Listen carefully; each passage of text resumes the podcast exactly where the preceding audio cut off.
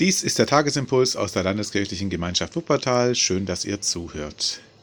Wer am Samstag bei uns im Gottesdienst war oder ihn am Sonntag im Internet nochmal angeguckt hat, der hat die Geschichte von Zacharias gehört, dem Vater von Johannes dem Täufer, hohen Priester, wie ihm im Allerheiligsten ähm, der Engel erscheint und ähm, ihm ansagt, dass er ein Kind kriegen wird, also seine Frau ein Kind kriegen wird, in relativ hohem Alter. Und wie Zacharias dann ja fragt, hm, wie soll das sein? Wir sind ja jetzt auch nicht mehr die Allerjüngsten. Und kann ich dafür bitte ein Zeichen haben? Und er kriegt dann das Zeichen, nämlich, dass er stumm ist bis zur Geburt seines Sohnes. Und ich muss bei der Geschichte immer an das Bibelblatt denken. Das ist ein Buch, wo Geschichten aus der Bibel so wie in der Bildzeitung wiedergegeben werden mit einer großen Schlagzeile und einem kurzen Artikel. Und ähm, da wird zu dieser Geschichte Hannah zitiert, seine Frau, mit der Aussage: Gott hat meine beiden Herzenswünsche erfüllt. Ich kriege ein Kind und mein Mann hält die Klappe. Aber gut, Spaß beiseite. Als Johannes dann wieder sprechen kann, da betet er einen Psalm oder singt ein Loblied, wie auch immer. Und der Anfang davon ist der heutige Lehrtext in den Herrnhuter Tageslosungen, Lukas 1, die Verse 68 und 69. Gelobt sei der Herr, der Gott Israels, denn er hat besucht und erlöst sein Volk und hat uns aufgerichtet ein Horn des Heils im Haus seines Dieners David. Gelobt sei der Herr, der Gott Israels, denn er hat sein Volk besucht und erlöst. Und mich fasziniert an dieser Stelle das Wort besucht und die Zurückhaltung, die da drin steckt. Am Anfang des Johannesevangeliums heißt es, er kam in sein Eigentum, und so ist es ja auch. Und trotzdem, dieses zurückhaltende Wort, Gott hat sein Volk besucht. Er kommt nicht als Eigentümer, er kommt nicht als Bestimmer, er kommt schon gar nicht als Unterdrücker. Er drängt sich nicht auf, er drängt dir nichts auf, sondern er kommt als Besucher. Er lässt dir Freiheit, er lässt dir die Zeit, die du brauchst. Er überwältigt dich nicht, er überrumpelt dich nicht, er zwingt dich nicht.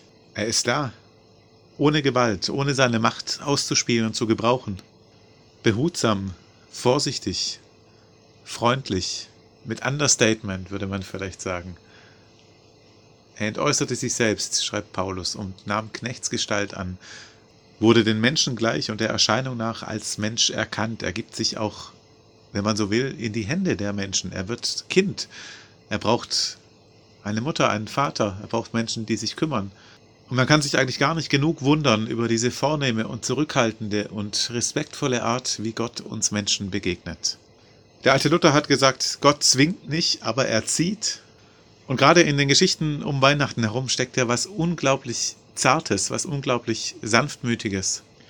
Und das ist so weit weg von der Art, wie Menschen sich Gott oft vorstellen, so als äh, großen Oberkönig oder ähm, Chef aller Chefs, äh, der auch entsprechend bossy drauf ist. Wir haben das im Gottesdienst auch nicht gesungen, aber zumindest gehört am Samstag oder am Sonntag dieses Lied. Er ist der König der Könige, ja, aber er kommt nicht so, wie Könige normalerweise kommen. Und er kommt nicht als Potenz des Majestätischen und äh, Auftrumpfenden, sondern er hat sein Volk besucht und erlöst. Und vielleicht gehört da was Leises auch dazu. Zacharias hatte neun Monate Zeit, eine ganze Schwangerschaft lang, zu schweigen und für die innere Auseinandersetzung. Und dann kommt dieser Psalm, dieses Gebet, dieses Lied heraus. Gott hat sein Volk besucht und erlöst. Und vielleicht ist es gut, wenn unser Glaube auch Zugang hat zu diesem Schweigen und zu dieser Zartheit. Manchmal hat der Glaube ja auch was Polterndes, was Lautes, was, was über andere bestimmen will und was anderen sagen will, was richtig ist. Mein Glaube auch. Aber wenn ich das Loblied von Zacharias höre, dann merke ich, was für eine Kraft in Worten steckt, die lange gereift sind und dann immer noch relativ zurückhaltend daherkommen. Gott hat sein Volk besucht und erlöst. Darüber will ich noch ein bisschen nachdenken. Und vielleicht von Zeit zu Zeit daran denken, einfach mal die Klappe zu halten. Heute Abend ist Männerstammtisch, wieder virtuell per Zoom. Wer mag, kann gerne teilnehmen. Ich denke, die üblichen Verdächtigen haben die Zugangsdaten inzwischen, die sind immer gleich. Wer sie nochmal braucht, der meldet sich bei mir, dann schicke ich euch eine Mail mit dem entsprechenden Link. Und der Friede Gottes, der höher ist als alle Vernunft, bewahre unsere Herzen und Sinne in Christus Jesus. Amen.